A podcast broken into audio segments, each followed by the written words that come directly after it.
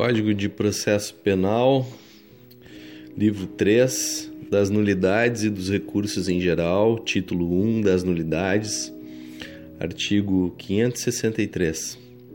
Nenhum ato será declarado nulo se da nulidade não resultar prejuízo para a acusação ou para a defesa. Artigo 564. A nulidade ocorrerá nos seguintes casos: 1. Um, por incompetência, suspeição ou suborno do juiz. 2. Por ilegitimidade de parte. 3. Por falta das fórmulas e dos termos seguintes: a. A denúncia ou a queixa e a representação e nos processos de contravenções penais, a portaria ou o auto de prisão em flagrante. B. O exame do corpo de delito nos crimes que deixam vestígios, ressalvado o disposto no artigo 167. Esse artigo 167 é aquele que retrata aquela situação na qual não foi possível se realizar a perícia, né, quando era um crime que deixava vestígio, mas mesmo assim uh, essa ausência da prova pode ser suprida pela prova testemunhal, de acordo com esse artigo 167. Eu vou fazer a leitura rápida aqui. Artigo 167. Não sendo possível o exame de corpo de delito por haverem desaparecido os vestígios, a prova testemunhal poderá suprir-lhe a falta. Prosseguindo. Letra C do inciso 3 do artigo 564. A nomeação de defensor ao réu presente, que o não tiver, ou ao ausente, e de curador ao menor de 21 anos. Aqui esses 21 anos, na realidade, são 18 anos, né? A partir do novo Código Civil. D. A intervenção do Ministério Público em todos os termos da ação por ele intentada e nos da intentada pela parte ofendida quando se tratar de crime de ação pública. E. A citação do réu para ver-se processar o seu interrogatório quando presente e os prazos concedidos à acusação e à defesa.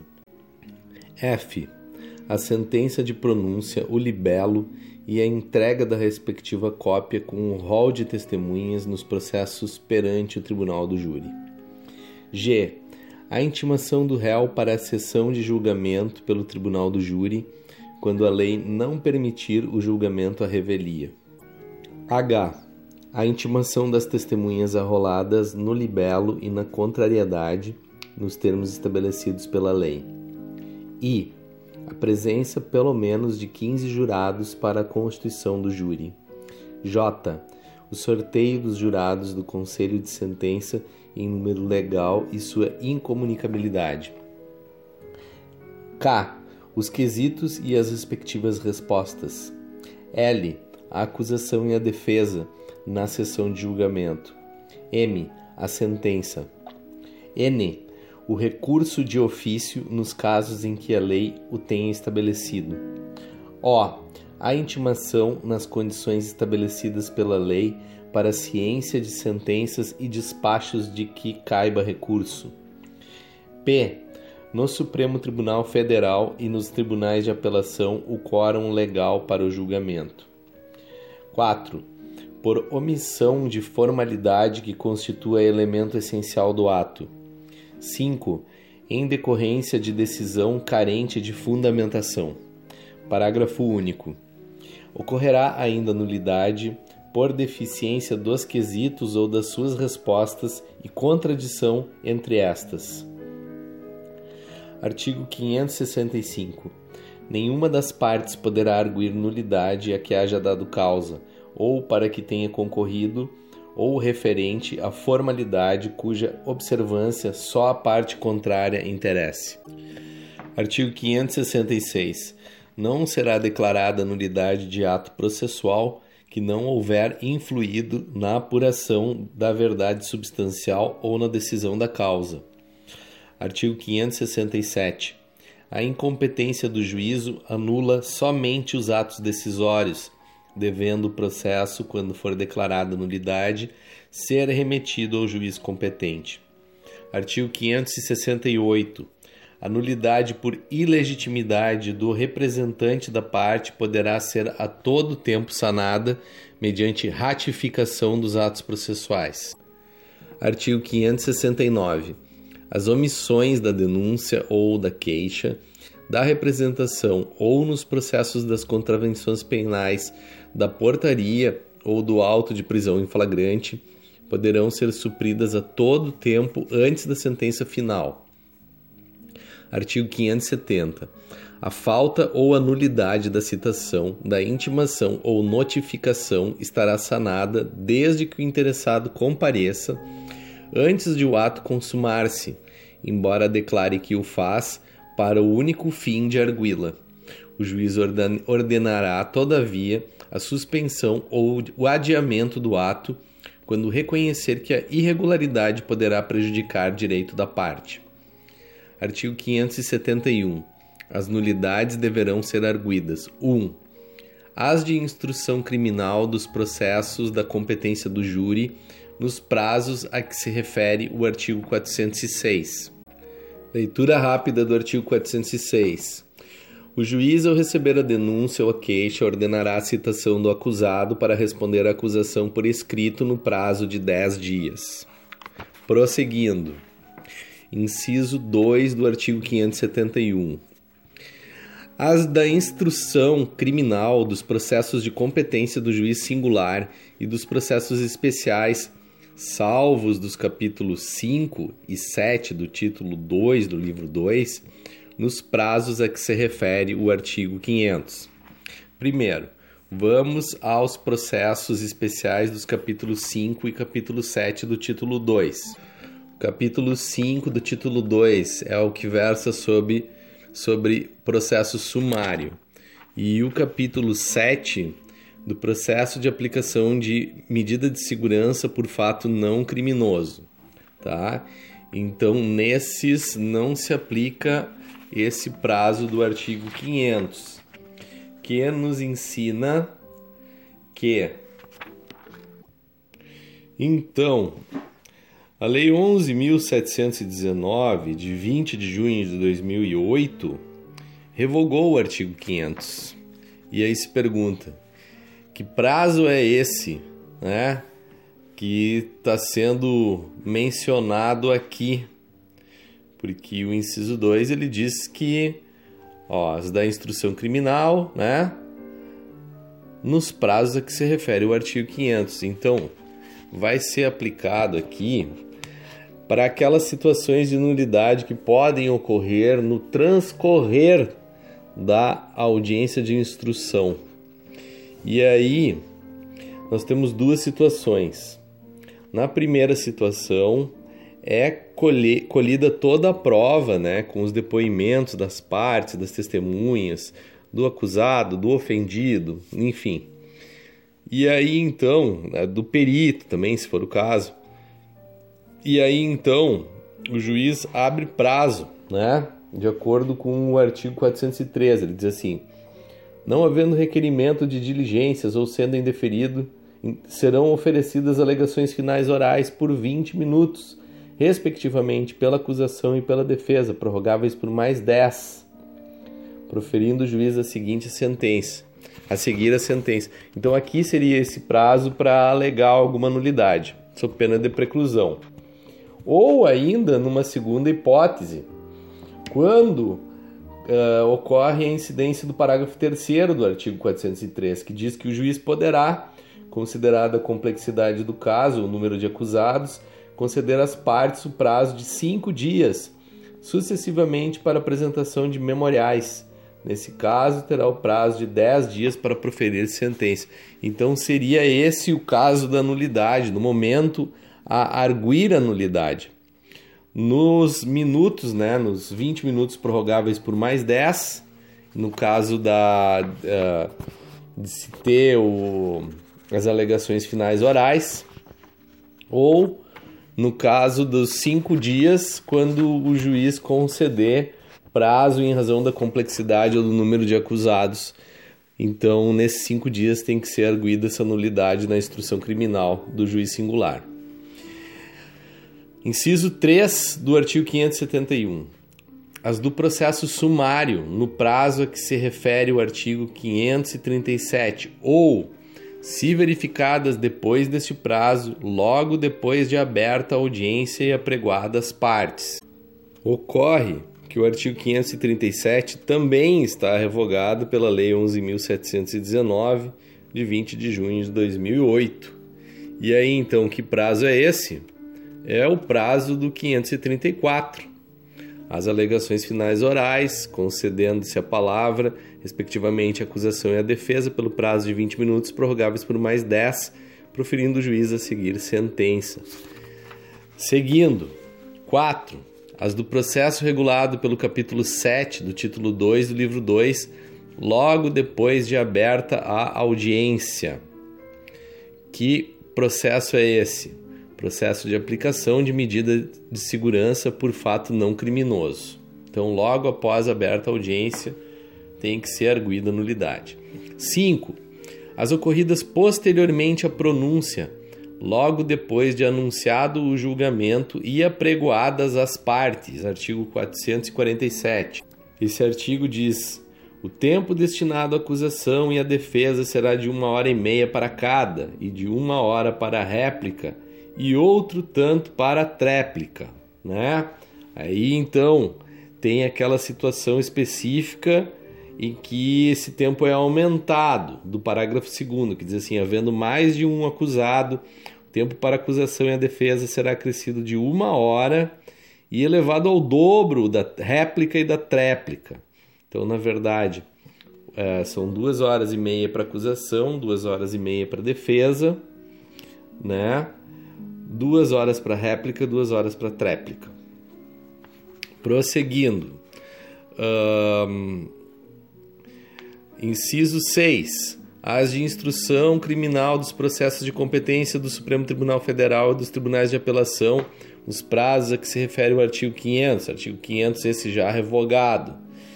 Uh, na verdade, assim, o processo de competência do Supremo Tribunal Federal é aquele que está regrado no título 2, né? Que diz dos processos de competência do Supremo Tribunal Federal e dos tribunais de apelação. Esse título todo ele está revogado pela Lei 8.658 de 26 de maio de 1993. Prosseguindo, inciso 7 se verificadas após a decisão da primeira instância, nas razões de recurso ou logo depois de anunciado o julgamento do recurso e apregoadas as partes. 8. As do julgamento em plenário, em audiência ou em sessão do tribunal, logo depois de ocorrerem. Artigo 572. As nulidades previstas no artigo 564, 3D e E, segunda parte, G, H e 4 considerar-se-ão sanadas. Vamos ver quais são elas, então. 5643D é a que fala da intervenção, seria um, intervenção do Ministério Público em todos os termos da ação por ele intentada e nos da intentada pela parte ofendida quando se tratar de crime de ação pública. A E. Citação do réu para ver-se processar, o seu interrogatório, quando presente, e os prazos concedidos à acusação e à defesa. Depois, a, a, na verdade aqui é só os, o interrogatório quando presente, né? Porque é a segunda parte. Vamos lá. Depois, G fala da intimação do réu para a sessão do julgamento pelo tribunal do júri quando a lei não permitir o, o julgamento à revelia. H. Intimação das testemunhas arroladas no libelo e na contrariedade nos termos estabelecidos pela lei.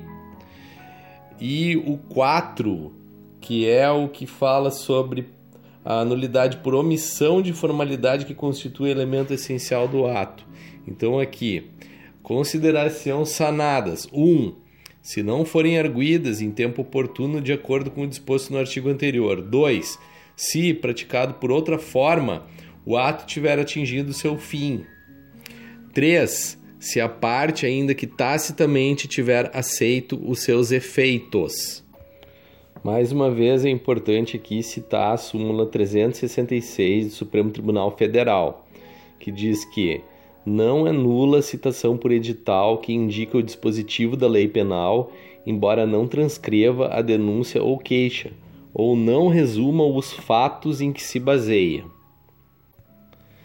Artigo 573. Os atos cuja nulidade não tiver sido sanada na forma dos artigos anteriores serão renovados ou retificados. Parágrafo 1. A nulidade de um ato, uma vez declarada, causará a dos atos que dele diretamente dependam ou sejam consequência. 2. O juiz que pronunciar a nulidade declarará os atos a que ela se estende. Título 2 dos recursos em geral, capítulo 1 das disposições gerais, artigo 574. Os recursos serão voluntários, excetuando-se os seguintes casos em que deverão ser interpostos de ofício pelo juiz: 1. Um, da sentença que conceder habeas corpus. 2. Da que absolver desde logo o réu com fundamento na existência de circunstância que exclua o crime ou isente o réu de pena, nos termos do artigo 411. Na realidade, o 411 ele foi alterado pela Lei 11.689 de 9 de junho de 2008, então não dispondo mais sobre essa matéria. E a absolvição sumária está nos artigos 415 e 416 do Código de Processo Penal.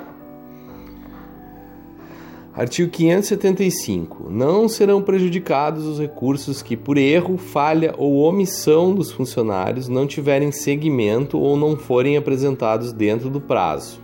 Artigo 576. O Ministério Público não poderá desistir de recurso que haja interposto. Artigo 577. O recurso poderá ser interposto pelo Ministério Público ou pelo querelante, ou pelo réu, seu procurador ou seu defensor. Parágrafo único. Não se admitirá, entretanto, recurso da parte que não tiver interesse na reforma ou modificação da decisão. Artigo 578. O recurso será interposto por petição ou por termo nos autos, assinado pelo recorrente ou por seu representante. Parágrafo 1.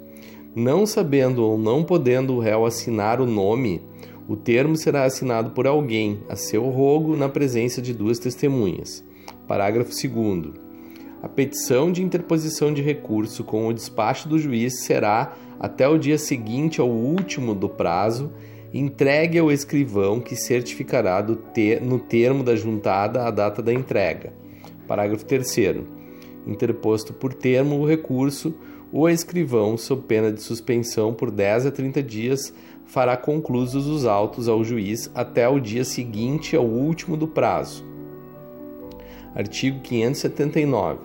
Salvo a hipótese de má-fé, a parte não será prejudicada pela interposição de um recurso por outro.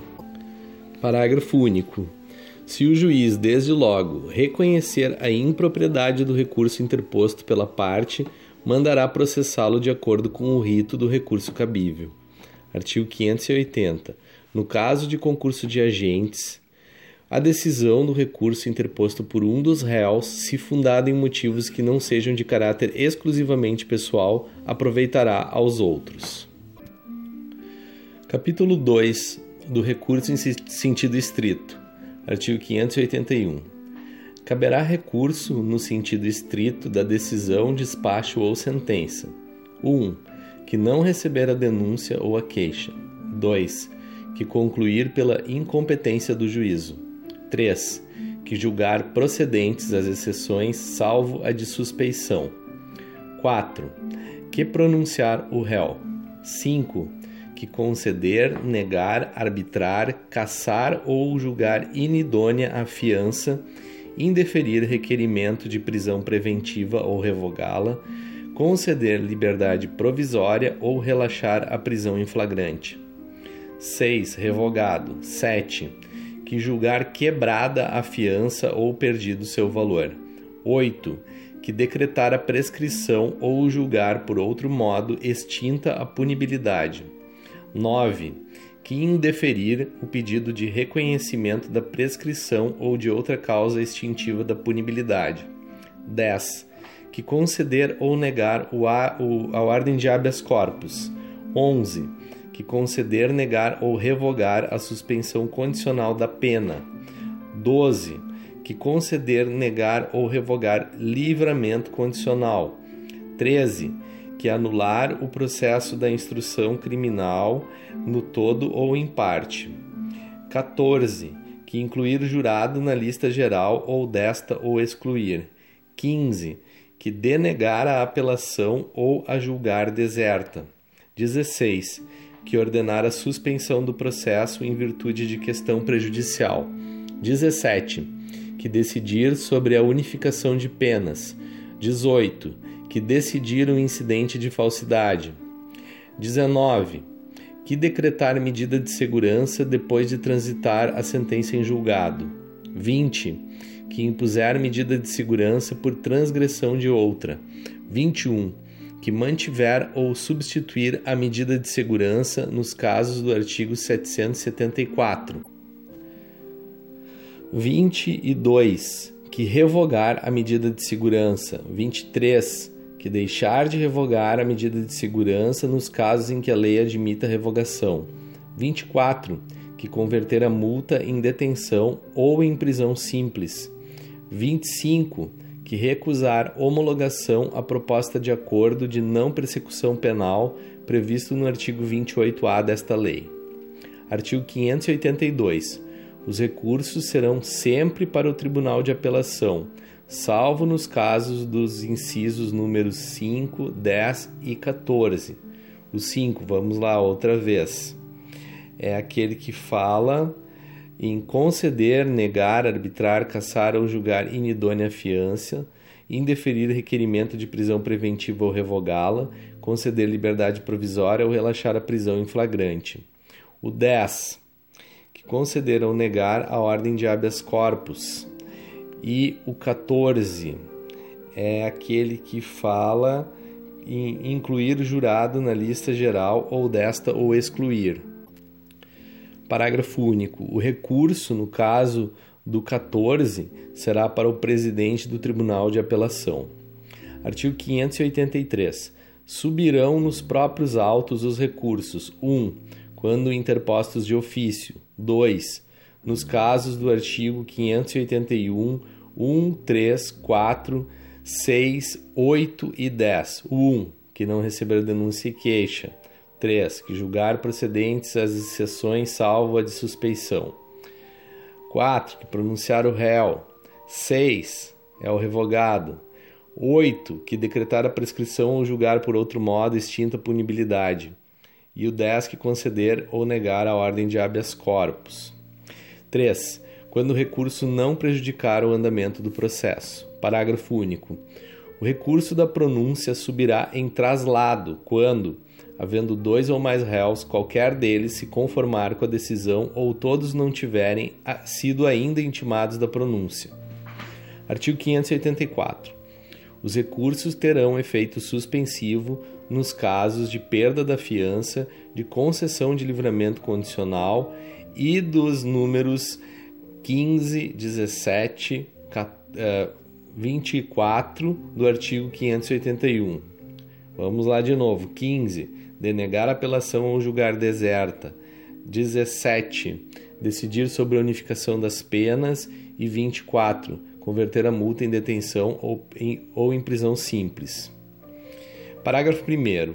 Ao recurso interposto da sentença de impronúncia ou no caso do inciso 8 do 581, aplicar-se-á o disposto nos artigos 596 e 598. Então, a impronúncia ou no caso do inciso 8. Qual é o inciso 8? Decretar a prescrição ou julgar por outro modo extinta punibilidade. Então, subirão de acordo com, uh, uh, com o artigo 596 e 598. 596 diz assim: a apelação da sentença absolutória não impedirá que o réu seja posto imediatamente em liberdade. Parágrafo único. A apelação não suspenderá a execução da medida de segurança aplicada provisoriamente. 598 diz que Nos crimes de competência do tribunal do júri ou do juiz singular, se da sentença não for interposta pela ação pelo Ministério Público no prazo legal, o ofendido ou qualquer das pessoas eh, enumeradas no 31, ainda que não se tenha habilitado como assistente, poderá interpor apelação que não terá, porém, efeito suspensivo. Então, é o caso do efeito suspensivo, tá? Parágrafo 2 o recurso da pronúncia suspenderá tão somente o julgamento. Parágrafo 3 o recurso do despacho que julgar quebrada a fiança suspenderá unicamente o efeito de perda da metade do seu valor. Artigo 585. O réu não poderá recorrer da pronúncia senão depois de preso, salvo se prestar fiança nos casos em que a lei a admitir. Artigo 586. O recurso voluntário poderá ser interposto no prazo de cinco dias. Parágrafo único. No caso do 581-14, o prazo será de 20 dias, contada da data de publicação definitiva da lista de jurados. O 14, vamos lá, que incluir jurado na lista geral ou desta ou excluir. Então, nesse caso, são 20 dias e não 5. Artigo 587. Quando o recurso houver de subir por instrumento, a parte indicará no respectivo termo ou em requerimento avulso as peças dos autos de que pretenda traslado. Parágrafo único. O traslado será extraído, conferido e consertado no prazo de cinco dias e dele constarão sempre a decisão recorrida, a certidão de sua intimação, se por outra forma não for possível verificar-se a oportunidade de recurso e o termo de interposição. É, seria praticamente o mesmo que ocorre com o agravo do instrumento no cível, né? Seria basicamente a ideia do instrumento aqui. Uh, artigo 588. Dentro de dois dias, contados da interposição do recurso ou do dia em que o escrivão, extraído o traslado, o fizer com vista ao recorrente, este oferecerá as razões e, em seguida, será aberta vista ao recorrido por igual prazo. Importante aqui a leitura da súmula 707 do Supremo Tribunal Federal que diz que constitui nulidade a falta de intimação do denunciado para oferecer contrarrazões ao recurso interposto da rejeição da denúncia, não a suprindo a nomeação de defensor dativo. Parágrafo único. Se o recorrido for o réu, será intimado do prazo na pessoa do defensor. Artigo 589. Com a resposta do recorrido ou sem ela, será o recurso concluído ao juiz, que dentro de dois dias reformará ou sustentará o seu despacho, mandando instruir o recurso com os traslados que lhe parecerem necessários. Parágrafo único. Se o juiz reformar o despacho recorrido, a parte contrária, por simples petição, poderá recorrer da nova decisão se couber recurso, não sendo mais lícito ao juiz modificá-la. Neste caso, independentemente de novos arrazoados, subirá o recurso nos próprios autos ou em traslado. Artigo 590. Quando for impossível ao escrivão extrair o traslado no prazo da lei, poderá o juiz prorrogá-lo até o dobro. Artigo 591. Os recursos serão apresentados ao juiz ou tribunal a quem, dentro de cinco dias da publicação da resposta do juiz a quo, ou entregues ao correio dentro do mesmo prazo. Artigo 592. Publicada a decisão do juiz ou do tribunal a quem, deverão os autos ser devolvidos dentro de cinco dias ao juiz a quo. Capítulo 3 da apelação. Artigo 593. Caberá apelação no prazo de cinco dias. 1. Um, das sentenças definitivas de condenação ou absolvição proferidas por juiz singular. 2 das decisões definitivas ou com força de definitivas proferidas por juiz singular nos casos não previstos no capítulo anterior. 3.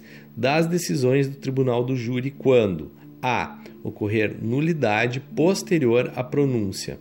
B. se a sentença do juiz presidente contrária à lei expressa ou à decisão dos jurados for a sentença do juiz-presidente contrária à lei expressa ou à decisão dos jurados. C. Houver erro ou injustiça no tocante à aplicação da pena ou da medida de segurança. D. for a decisão dos jurados manifestamente contrária à prova dos autos. Parágrafo 1. Se a sentença do juiz presidente for contrária à lei expressa ou divergir das respostas dos jurados aos quesitos, o tribunal a quem fará a devida retificação. Parágrafo 2. Interposta pela ação com fundamento no inciso 3, a linha C deste artigo, o tribunal a quem se lhe der provimento, retificará a aplicação da pena ou da medida de segurança. Parágrafo 3. Se a apelação se fundar no inciso 3, a linha D deste artigo, e o tribunal a quem se convencer de que a decisão dos jurados é manifestamente contrária à prova dos autos, dá-lhe-á provimento para sujeitar o réu a novo julgamento. Não se admite, porém, pelo mesmo motivo, segunda apelação. Parágrafo 4 quando cabível a apelação, não poderá ser usado o recurso em sentido estrito, ainda que somente de parte da decisão se recorra. Artigo 594 e 595 foram revogados. Artigo 596. A apelação da sentença absolutória não impedirá que o réu seja posto imediatamente em liberdade. Parágrafo único. A apelação não suspenderá a execução da medida de segurança aplicada provisoriamente. Artigo 597. A apelação de sentença condenatória terá efeito suspensivo, salvo o disposto no 393, a aplicação provisória de interdições de direitos e de medidas de segurança, e o caso de suspensão condicional de pena. Vamos ao artigo 393. Não, não vamos, porque o artigo 393 foi revogado pela Lei 12.403 de 4 de maio de 2011. Então, ele está sobrando aqui na leitura desse artigo. Prosseguindo, uh, artigo 598. Nos crimes de competência do tribunal do júri ou do juiz singular, se da sentença não for interposta apelação pelo Ministério Público no prazo legal, o ofendido ou qualquer das pessoas enumeradas no artigo 31, ainda que não se tenha habilitado como assistente, poderá interpor apelação que não terá, porém, efeito suspensivo. Parágrafo único. O prazo para a interposição desse recurso será de 15 dias e correrá do dia em que terminar o do Ministério Público. Artigo 599. As apelações poderão ser interpostas quer em relação a todo o julgado, quer em relação à parte dele. Artigo 600. Assinado o termo de apelação, o apelante e depois dele o apelado terão o prazo de oito dias cada um para oferecer razões, salvo nos processos de contravenção, em que o prazo será de três dias. Parágrafo 1. Se houver assistente, este arrazoará no prazo de três dias após o Ministério Público. Parágrafo 2. Se a ação penal for movida pela parte ofendida, o Ministério Público terá vista dos autos no prazo do parágrafo anterior. Parágrafo 3. Quando forem dois ou mais os apelantes ou apelados, os prazos serão comuns. Parágrafo 4 se o apelante declarar na petição ou no termo ao interpor a apelação que deseja arrazoar na superior instância, serão os autos remetidos ao tribunal a quem, onde será aberta vista às partes, observados os prazos legais, notificadas as partes pela publicação oficial. Artigo 601. Findos os prazos para razões, os autos serão remetidos à instância superior com as razões ou sem elas no prazo de cinco dias, salvo no caso do artigo 603, segunda parte, em que o prazo será de 30 dias.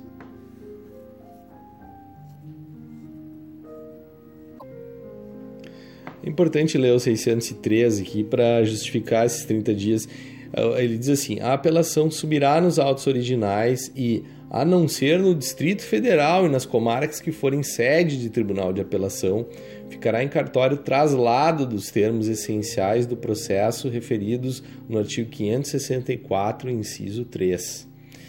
Uh, seguindo aqui, parágrafo 1 do artigo 601.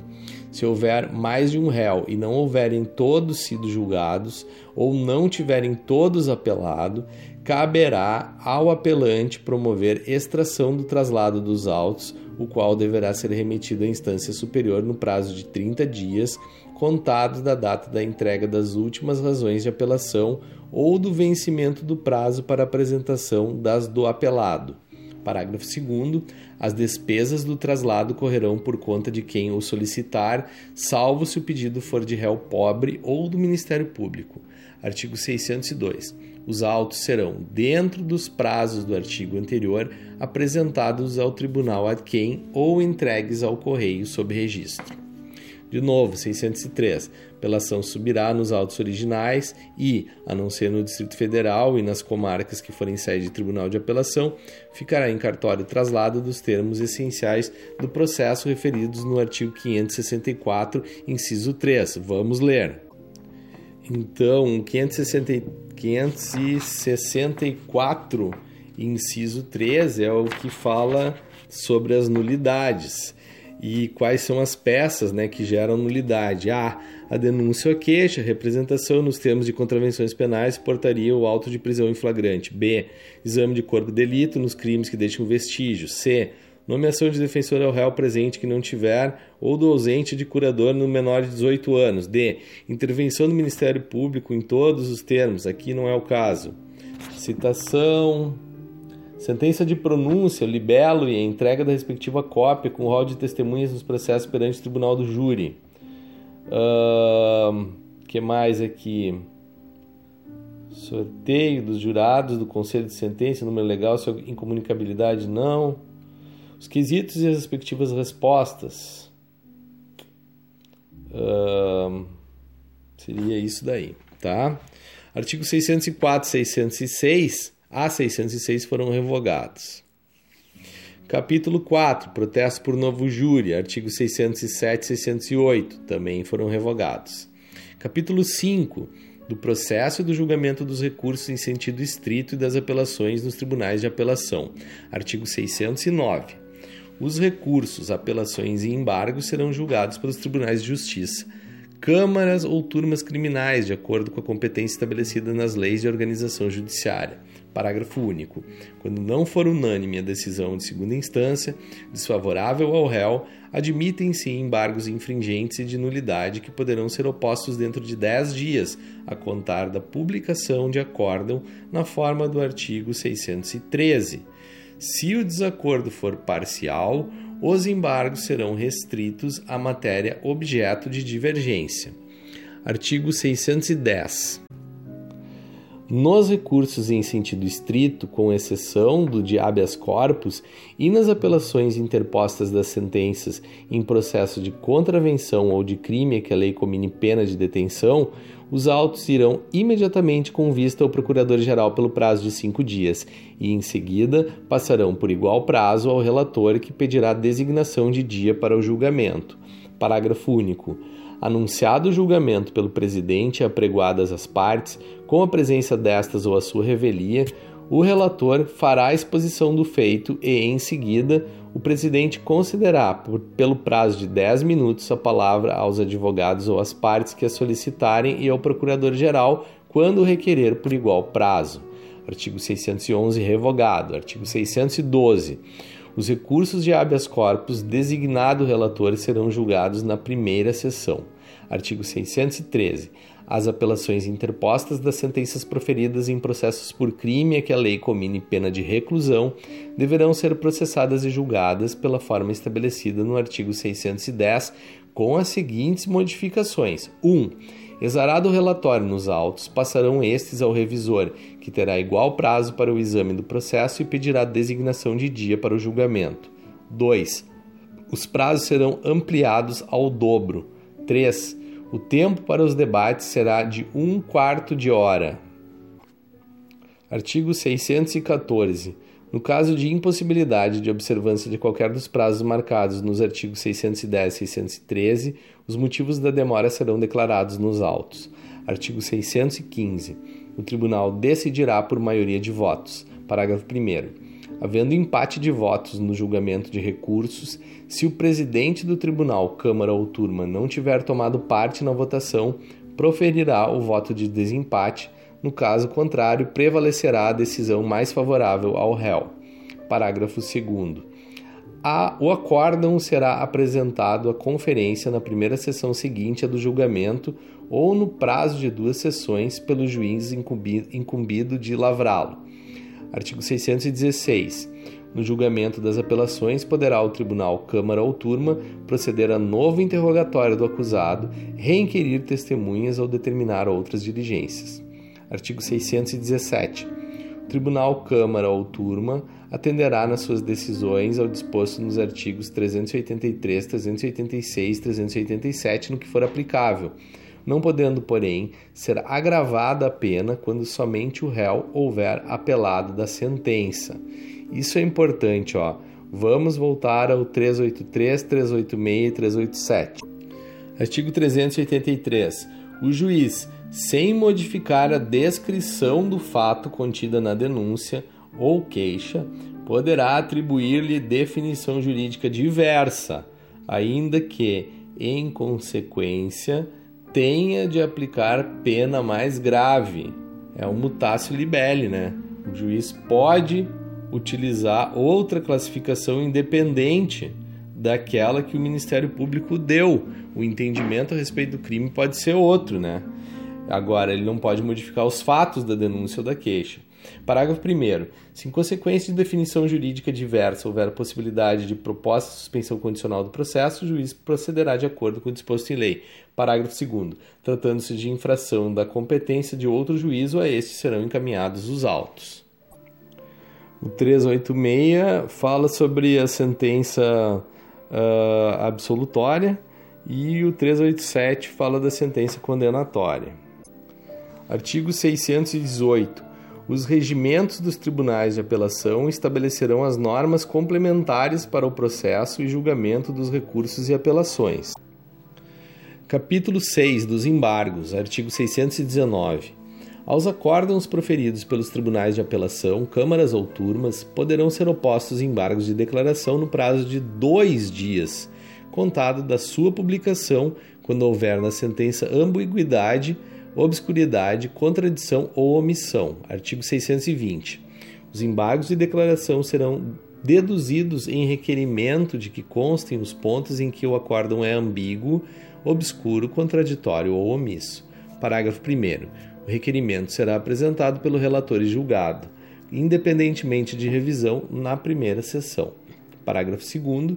Se não preenchidas as condições enumeradas neste artigo, o relator indeferirá desde logo o requerimento. Capítulo 7 da revisão. Artigo 621.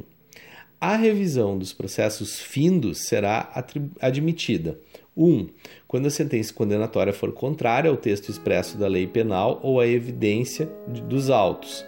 2. Quando a sentença condenatória se fundar em depoimentos, exames ou documentos comprovadamente falsos. 3. Quando, após a sentença, se descobrirem novas provas de inocência do condenado ou de circunstância que determine ou autorize diminuição especial da pena.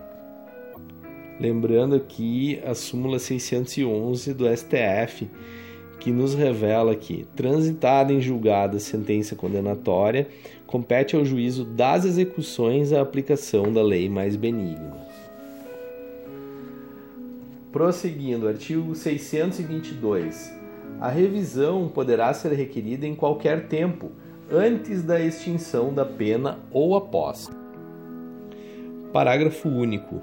Não será admissível a reiteração do pedido, salvo se fundado em novas provas. Artigo 623. A revisão poderá ser pedida pelo próprio réu ou por procurador legalmente habilitado, ou, no caso de morte do réu, pelo cônjuge ascendente, descendente ou irmão. Artigo 624. As revisões criminais serão processadas e julgadas: 1. Um, pelo Supremo Tribunal Federal quanto às condenações por ele proferidas. 2. Pelo Tribunal Federal de Recursos, Tribunais de Justiça ou de alçada nos demais casos.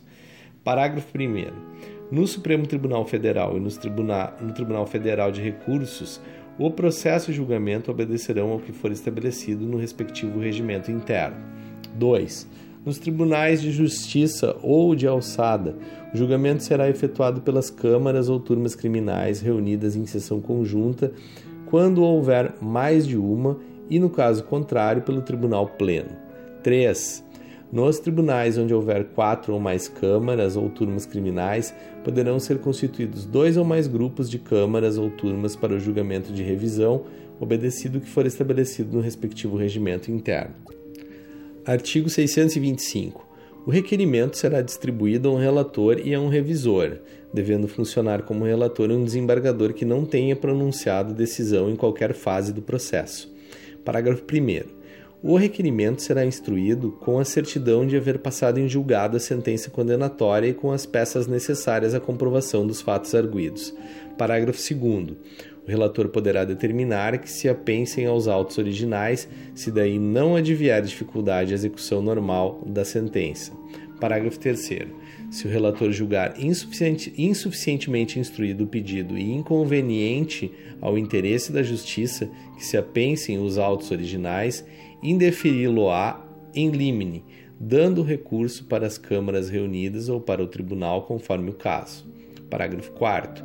Interposto o recurso por petição e, independentemente de termo, o relator apresentará o processo em mesa para julgamento e o relatará sem tomar parte na discussão. Parágrafo 5. Se o requerimento não for indeferido em limine, abrir-se-á vista dos autos ao Procurador-Geral, que dará parecer no prazo de 10 dias. Em seguida, examinados os autos sucessivamente em igual prazo pelo relator e revisor, julgar-se-á o pedido na sessão que o presidente designar. Artigo 626. Julgando procedente a revisão, o tribunal poderá alterar a classificação da infração, absolver o réu, modificar a pena ou anular o processo. Parágrafo único. De qualquer maneira, não poderá ser agravada a pena imposta pela decisão revista. Artigo 627 a absolvição implicará o restabelecimento de todos os direitos perdidos em virtude da condenação, devendo o tribunal, se for o caso, impor a medida de segurança cabível. Artigo 628. Os regimentos internos dos tribunais de apelação estabelecerão as normas complementares para o processo e julgamento das revisões criminais. Artigo 629. À vista da certidão do acórdão que caçar a sentença condenatória, o juiz mandará juntá-la imediatamente aos autos para inteiro cumprimento da decisão. Artigo 630. O tribunal, se o interessado o requerer, poderá reconhecer o direito a uma justa indenização pelos prejuízos sofridos. Parágrafo 1. Por essa indenização, que será liquidada no juízo civil, responderá a União se a condenação tiver sido proferida pela Justiça do Distrito Federal ou de território, ou o Estado, se o tiver sido pela respectiva Justiça. Parágrafo 2. A indenização não será devida a. Se o erro ou injustiça da condenação proceder de ato ou falta imputável ao próprio impetrante, como a confissão ou ocultação de prova em seu poder. B se a acusação houver sido meramente privada. Artigo 631. Quando no curso da revisão falecer a pessoa cuja condenação tiver de ser revista, o presidente do tribunal nomeará curador para a defesa. Capítulo 8 do Recurso Extraordinário. Artigos 632 a 636 revogados. Artigo 637. O recurso extraordinário não tem efeito suspensivo e, uma vez arrazoados pelo recorrido os autos do traslado, os originais baixarão à primeira instância para execução da sentença. Súmula 267 do STJ. Vamos ler. A interposição do recurso sem efeito suspensivo contra a decisão condenatória não obsta a expedição de mandado de prisão. Bom, eu vou ler o 638 depois vou fazer um comentário breve. 638. O recurso extraordinário e o recurso especial serão processados e julgados no Supremo Tribunal Federal e no Superior Tribunal de Justiça, na forma estabelecida por leis especiais, pela Lei Processual Civil e pelos respectivos regimentos internos. Quanto à súmula 267 do STJ e o artigo 637, eu entendo que eles estão uh, que esses dispositivos estão bem prejudicados em razão dessa decisão que uh, não permite mais a prisão após condenação em segunda instância. Mas esse tema é bastante polêmico. né? É, inclusive, possivelmente sairá, com alguma sorte, né? Sairá uh, nova redação desses artigos ou a criação de novos artigos aqui para poder deixar bem regulamentada a, a, matéria em conformidade com o que ficou uh, definido na decisão do ministro Dias Toffoli, né, que era o presidente do Supremo Tribunal Federal quando do julgamento dessa questão. Vamos adiante. Capítulo 9 da Carta Testemunhável, artigo 639. Dar-se-á a carta testemunhável 1. Um, da decisão que denegar o recurso. 2. Da que, admitindo embora o recurso, obstar a sua expedição e seguimento para o juízo ad quem. Artigo 640. A carta testemunhável será requerida ao escrivão ou ao secretário do tribunal, conforme o caso, nas 48 horas seguintes ao despacho que denegar o recurso indicando o requerente as peças do processo que deverão ser trasladadas. Artigo 641.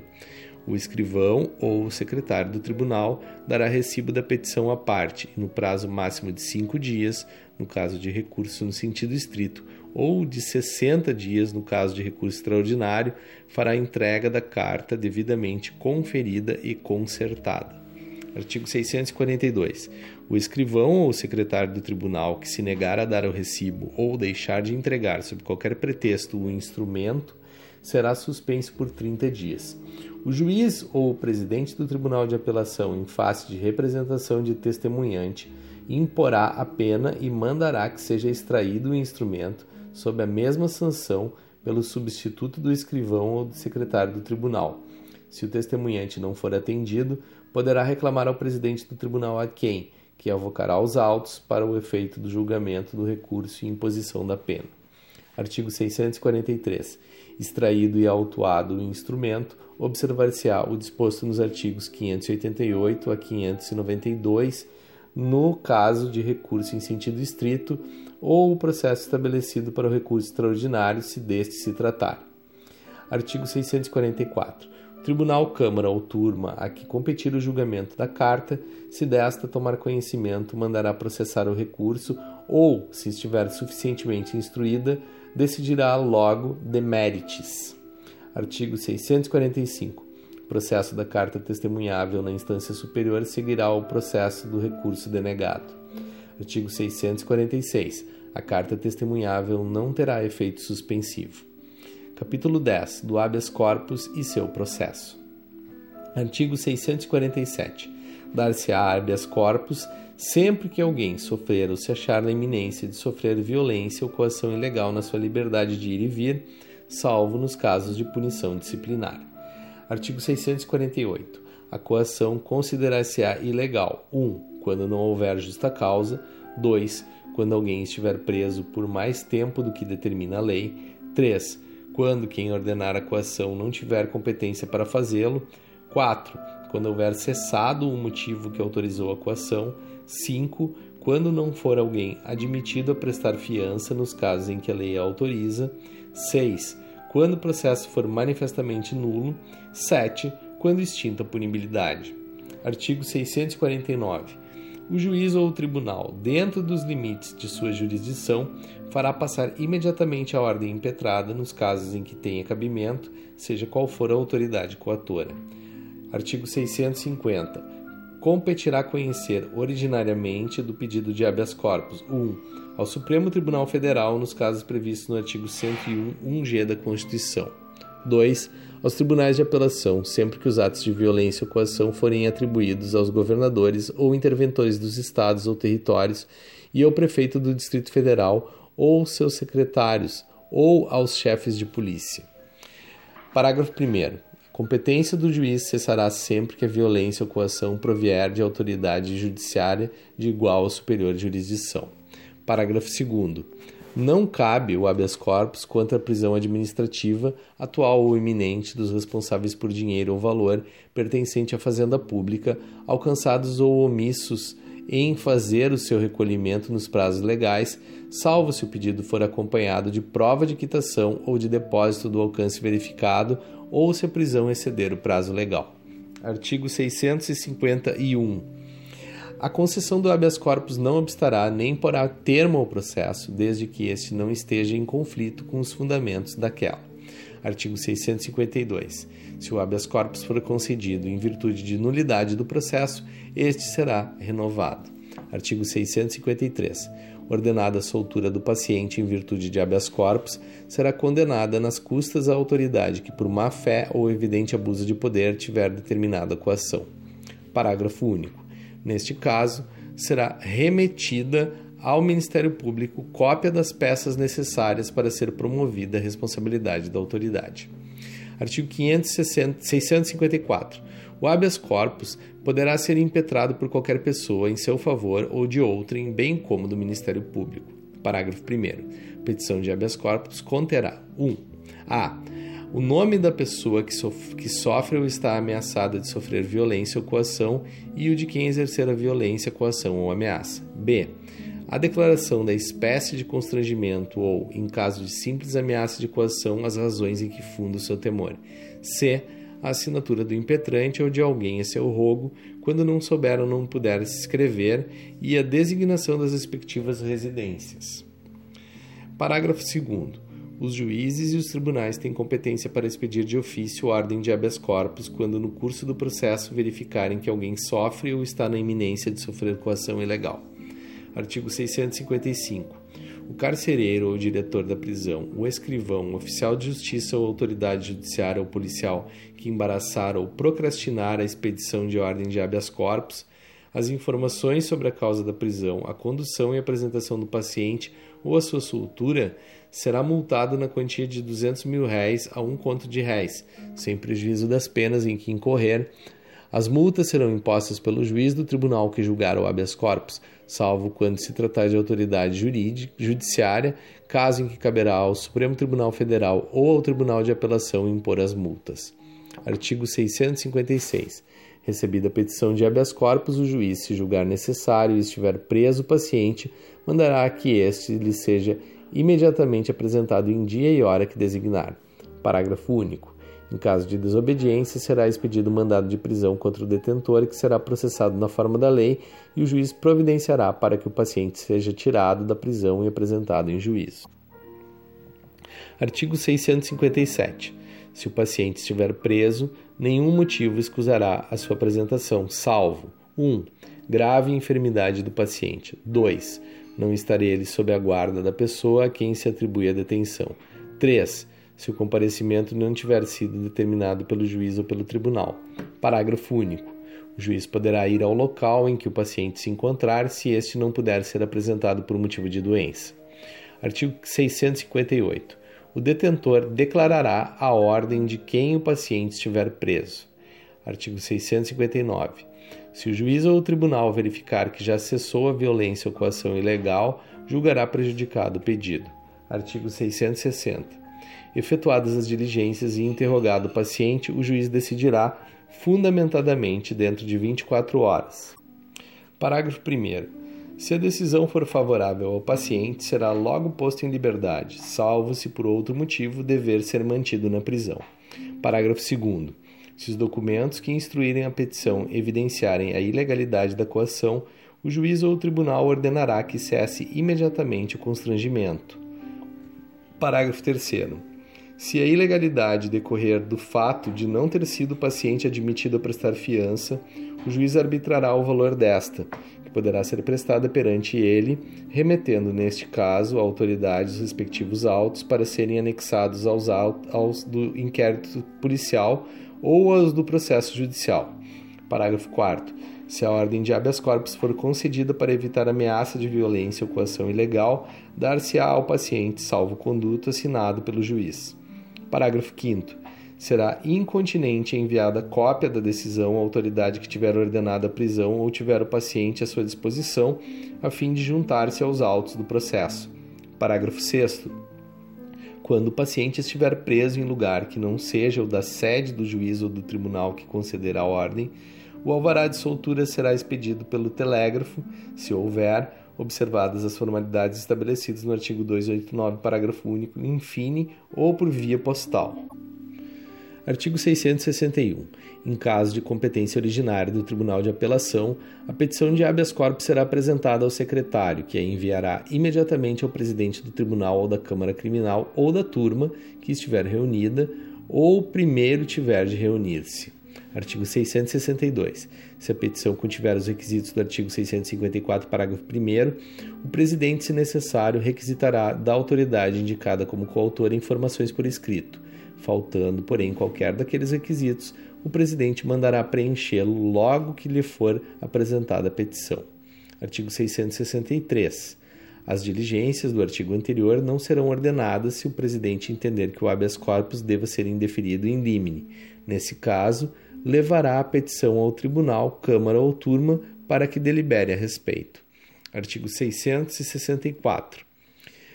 Recebidas as informações ou dispensadas, o habeas corpus será julgado na primeira sessão, podendo, entretanto, adiar-se o julgamento para a sessão seguinte. Importante mencionar aqui o conteúdo da súmula 431 do STF. É nulo o julgamento de recurso criminal na segunda instância sem prévia intimação ou publicação da pauta, salvo em habeas corpus. Parágrafo único do 664. A decisão será tomada por maioria de votos. Havendo empate, se o presidente não tiver tomado parte na votação, proferirá voto de desempate. No caso contrário, prevalecerá a decisão mais favorável ao paciente. Artigo 665. O secretário do tribunal lavrará a ordem que, assinada pelo presidente do tribunal, Câmara ou Turma, será dirigida por ofício ou telegrama ao detentor, ao carcereiro ou autoridade que exercer ou ameaçar exercer o constrangimento. Parágrafo único. A ordem transmitida por telegrama obedecerá ao disposto no artigo 289, parágrafo único, enfim. Artigo 666. Os regimentos dos tribunais de apelação estabelecerão as normas complementares para o processo de julgamento do pedido de habeas corpus de sua competência originária. Artigo 667. No processo de julgamento do habeas corpus de competência originária do Supremo Tribunal Federal, bem como nos de recurso das decisões de última ou única instância, denegatórias de habeas corpus, observar-se-á, no que lhe for aplicável, o disposto nos artigos anteriores, devendo o regimento interno do tribunal estabelecer as regras complementares.